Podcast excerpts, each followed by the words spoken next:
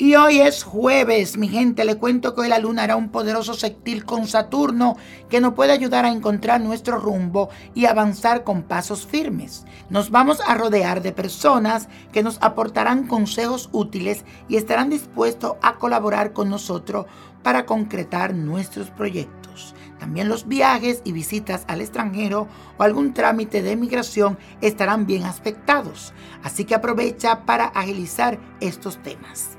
Tendrás conversaciones muy constructivas que también te ayudarán a crecer y a madurar.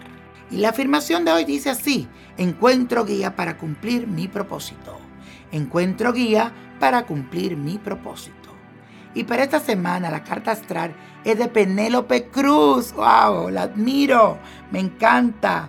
Que ayer estuvo de cumpleaños. Así que mi querida Penélope, bendiciones para ti.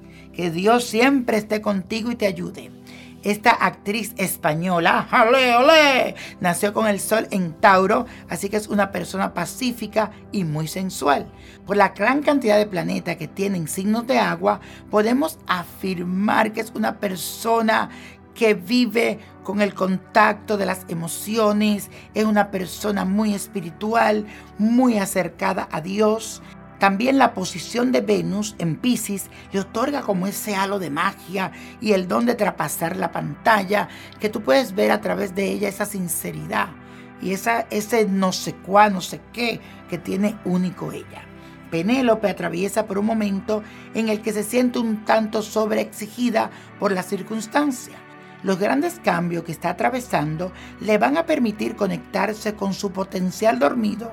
Sin embargo, antes deberá enfrentarse cara a cara con su costado más posesivo. Le recomiendo que se arme distintos equipos de trabajo con lo que pueda desplegar su creatividad y vivir experiencias novedosas.